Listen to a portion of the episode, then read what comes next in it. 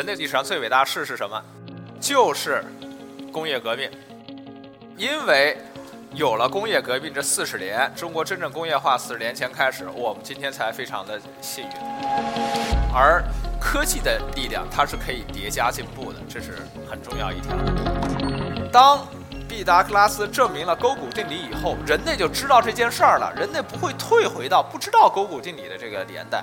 当你们用这个智能手机以后，你的生活就发生变化了，你就不会回到这个没有智能手机的时代了。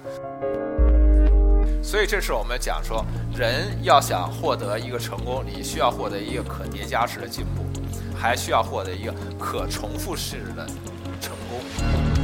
这也是科技带来的一个结果，可复制的一个成功。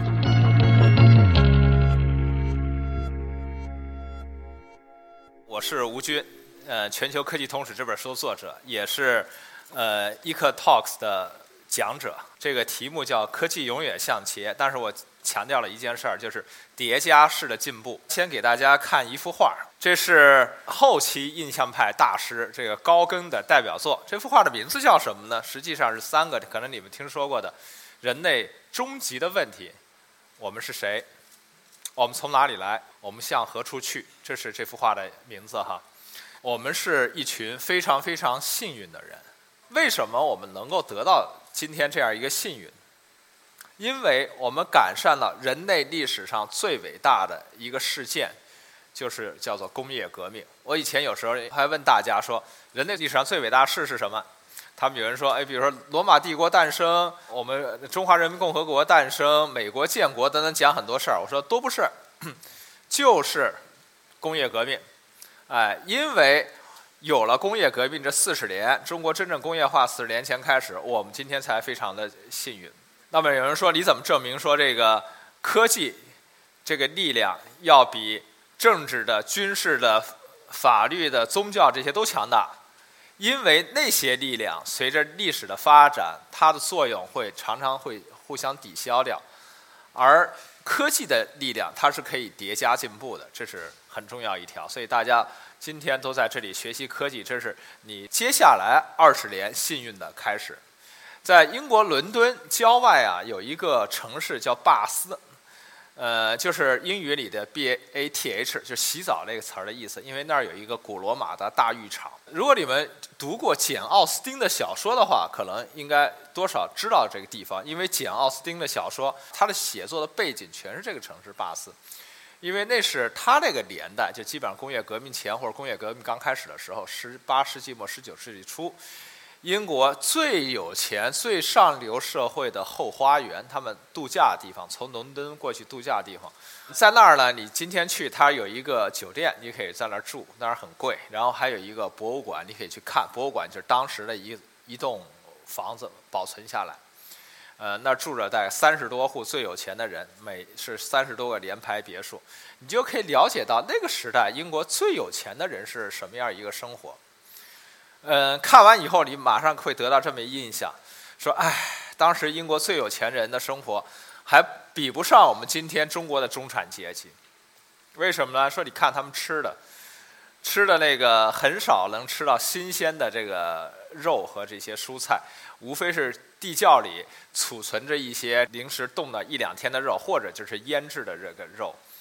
英国上流社会喜欢喝茶。”但是当时茶叶特别特别的贵，所以呢，他们那一点点茶叶都是锁着的，锁在这个抽屉里，哎，怕这个女仆啊把它给偷走。今天你在家里就是喝茶，你即使你们家有阿姨，你也不会把茶叶给锁起来。当时这个他们的卫生条件很差，所以而你知道看那个简奥斯汀那个电影哈，里头那些女的都是那头发卷卷的，那卷卷它不是说完全西方人就自然卷。它是要梳成这个样子，用这石蜡给它固定住。呃，因为卫生条件差，这个这个头发里就长虱子。那么你看，他们床上都放着那个痒痒挠，那挠这个头发的。这是当时英国上流社会整个一个水平，就是说，它和我们今天差距是一个巨大的。但是在十八世纪末、十九世纪初，英国开始了工业革命，从此这个面貌就不一样了啊。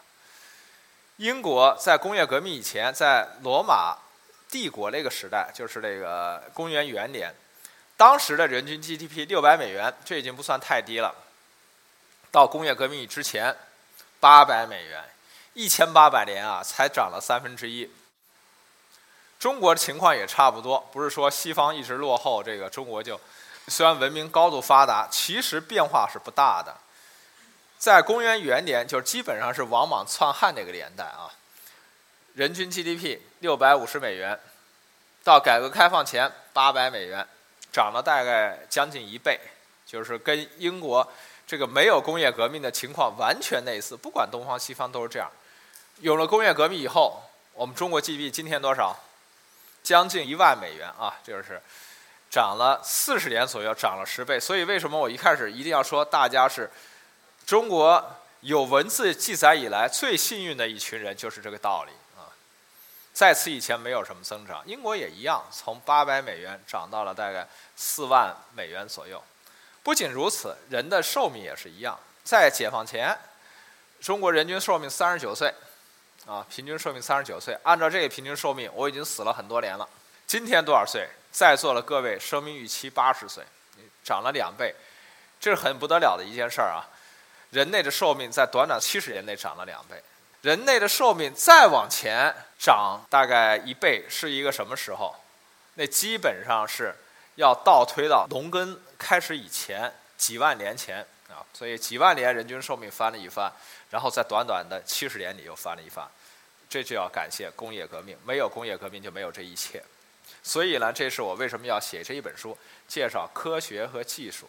科学技术，我就是在讲了，说世界文明有各种力量，好吧？你可以艺术也是一种力量。那么为什么科学和技术这么重要？因为它可以带来一个可叠加式的进步。什么叫可叠加式进步？你今天是一，明天是二，后天是四，再后天是八，这叫一个可叠加式的一个进步啊。而一个伟大的政治人物或一个政治事件，它带来的进步是什么？是一个上升下降、上升下降这样一个作用。我们有人说，哎，某一个明君，我们现在讲说某个明君，哎，这个开创了一个好的时代。当时我告诉你，他的影响力很快就衰退了。唐太宗的影响力，到了唐玄宗的时候，没经过几代，基本上已经看不着了啊。唐太宗，所以呢，这个上去又下来。宋太祖的影响上去又下来，到了靖康之变的时候，一百多年就消失掉了。但是科技不一样，当毕达哥拉斯证明了勾股定理以后，人类就知道这件事儿了。人类不会退回到不知道勾股定理的这个年代。当你们用这个智能手机以后，你的生活就发生变化了，你就不会回到那个没有智能手机的时代了。这就是科技一个作用，它是一个叠加向上的。为什么叠加向上这件事儿这么重要？我们知道上海的房价涨得很快，这么贵的房子卖给了谁？为什么有的人买得起呢？因为它的进步是可叠加的。如果你的进步是说一会儿上去一会儿下来，那你这个没希望。你可能那一辈子工资在普通陆家嘴那儿，可能一辈子买一个厕所。所以这是我们讲说，人要想获得一个成功，你需要获得一个可叠加式的进步。还需要获得一个可重复式的成功，不是说今天成功一下，明天就成功不了。这也是科技带来的一个结果，可复制的一个成功。